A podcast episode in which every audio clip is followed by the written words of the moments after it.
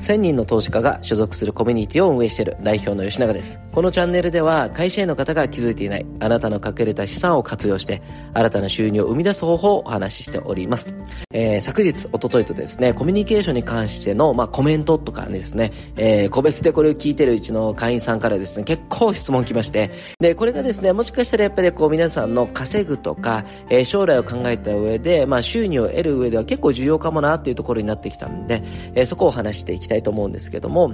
まあ、今回ですね、このコミュニケーション能力っていうところが、この、えー、新型コロナウイルスっていうのがですね、やっぱりこう、まあ、蔓延して、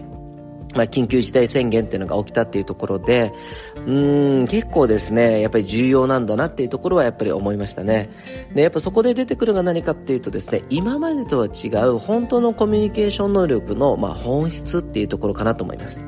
僕はですね、昔見たブログでね、ハーチューさん、ですね、一度だけね、なんかの食事会で出会ったことがあるんですけども、そのハーチューさんの本でね、えー、本かブログか出会ったやつでね、えー、サラリーマンの人の言うお礼って、お礼じゃないよみたいな話があったんですね。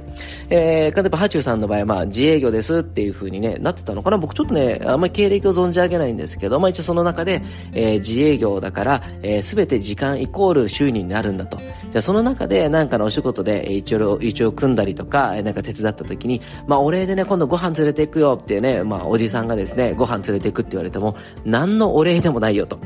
えー、そもそも別にあなたとご飯行きたいとは思ってないし、まあ自分の好みでもなければ、お金のね、収入も違うんで多分好みの食べ物じゃないこともあるでしょうし、もっと言えば、なんかね、えー、そのために2時間を浪費するって言った時に、えー、たかが1万、2万、3万おごられたところでね、損失なんだよって話なんですよ。だ皆さんの言う、サラリーマンの方かなが言う、なんか、お礼とか謝罪は直接顔合わせてしないといけないとかね、えー、なんか時間を使うことによって価値があるみたいなね、うーん、無駄だと思うんですよね。翔英さんが CM してる電話のやつ何でしたっけ？あの CM。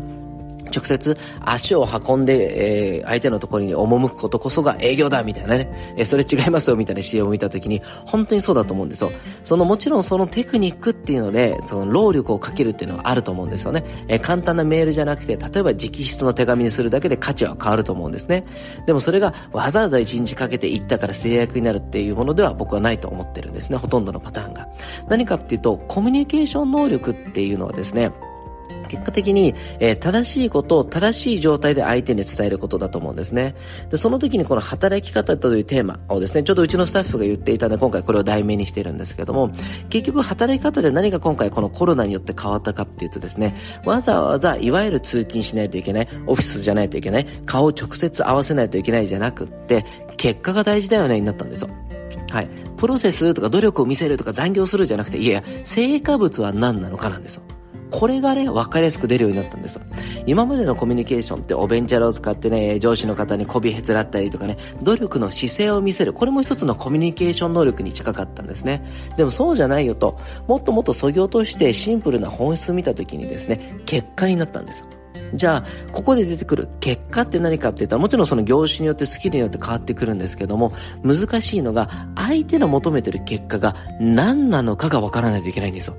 これが実はですね、大きくですね、大きい会社ほど今回はトラブルになったっていうのをいろいろ人事とかその採用系の人たちとね、喋ってて聞いたんですけども、やっぱりですね、使うのが下手な上司ってね、雰囲気とかね、身振り手振りとかですね、目の前で言って指導とか修正をすることによって、うまく、えー、事業とか目的のタスクを達成してたんですけども、えー、こういうふうに直接目の前で人いないから、じゃあこの仕事やってねってタスクを振ったら、あとは翌日まで待ったりとかですね、就業するときにチェックするみたいになったんですよ。そうするとミスがものすごい増えたんですね。いやいや、これ私が、もう、例えば上司が言ってる成果物と全然違うよってなったんですよ。これね、当たり前でね、伝え方というコミュニケーション能力が文字だったりとか、その身振り手振りなしの文字だったりとか、こまめなチェックじゃなくて、一方通行の一つの伝達だけになっちゃったんですよ。で、それによってコミュニケーション能力、つまり人への指示能力、逆に言えば、人の、人からもらった指示に対して読み取るというコミュニケーション能力低い方っていうのが生産性がものすごい落ちたんですよ。で、この時にコミュニケーション能力が高い、伝える能力が高い上司だったりとか、しっかりと読み取って質問をする。じゃあ、期日はどうですか？これってこういう意味ですかって、これなんとなくこういう風な感じなんですけど、今度途中経過で OK ですかっていう、えー、進捗報告、えー、ほうれん草ができる方っていうのは非常に頭角を表してきたんですね。なので今回今までうまくいってた人っていうのが全員うまくいってるわけじゃなくて、えー、逆にまあ今まであんまりこう目立ってなかったけども、あ、この子って生産性高いなっていうことで頭額を表したっていうのが出てきたのが今回のコロナの影響なんですね。ここで出てくるのが何度も言いますね。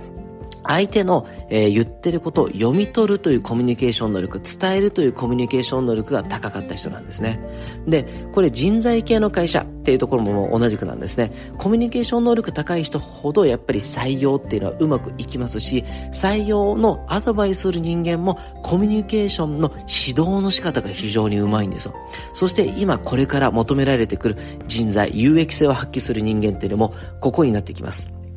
結果的にどんなスキルがあってもですね、はっきり言いますね、あなたが卓越していて誰も真似できないようなスキルを持っていることはまずないと思います。それは僕もです。